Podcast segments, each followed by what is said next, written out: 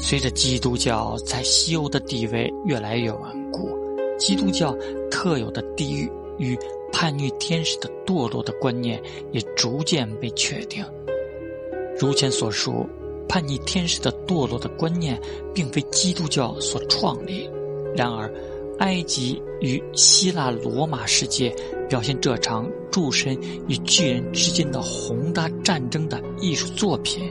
譬如。帕加马祭坛的浮雕少之又少，相较之下，基督教艺术中的同类作品的数量却惊人。那么，我们便来说说这基督教化的巨人战争吧。拉维纳主教府博物馆的六世纪马赛克壁画描绘了践踏着蛇与狮子的胜利者基督，在此处。蛇与狮子显然象征着恶魔的两种特性：狡猾与凶暴。我没有余再次详述蛇的象征意义。各位读者只要晓得蛇在基督教语境中意味着诱惑与原罪的污染，便已足够了。关键在于善的原理对恶的原理，至此已经取得了压倒性的胜利。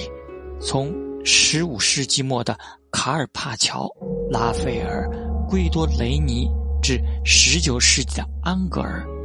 我们将在所有欧洲画家笔下一再发现这一主题：圣人与圣女征服象征恶之原理的巨龙的主题是其辩题，就连消灭斯芬克斯的俄狄浦斯、杀死格尔宫的。珀尔修斯的主题亦在其流变的细部中。在这些故事里，主人公无论是基督教的大天使，还是希腊的英雄，读起来似乎都没有什么差别。佛罗伦萨新圣母大殿的壁画，十四世纪，与让傅凯的细密画，则表现出宗教融合主义的另一面。身披甲胄的大天使米迦勒击败了路西法，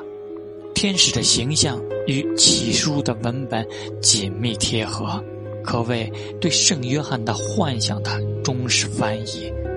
与圣米迦勒战斗的是一条大红龙，七头十角，七颗头上分别戴着七个冠冕，龙的尾部拖曳着天上星辰的三分之一，摔在地上。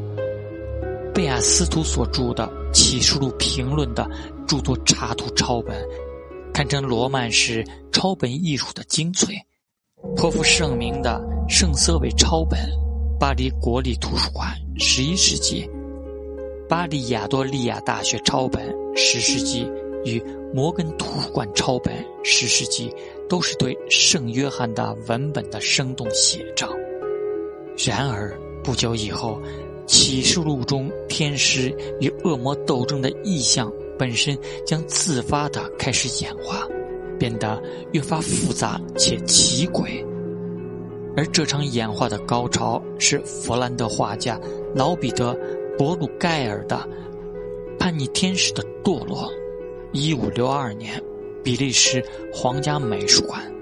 他拉下了中世纪恶魔形象的最后帷幕。也为文艺复兴搭建了最初的桥梁。在这幅画中，曾经化身为龙的爬虫类恶魔早已消失无踪，它们蜕变为由毛毛虫、蝴蝶、青蛙、鱼和飞虫等混杂而成的极具妄想性的杂交怪物，被焦天的众天使使用利剑虐杀。拜占庭时的古典恶魔概念，最终被新的杂交怪物取而代之。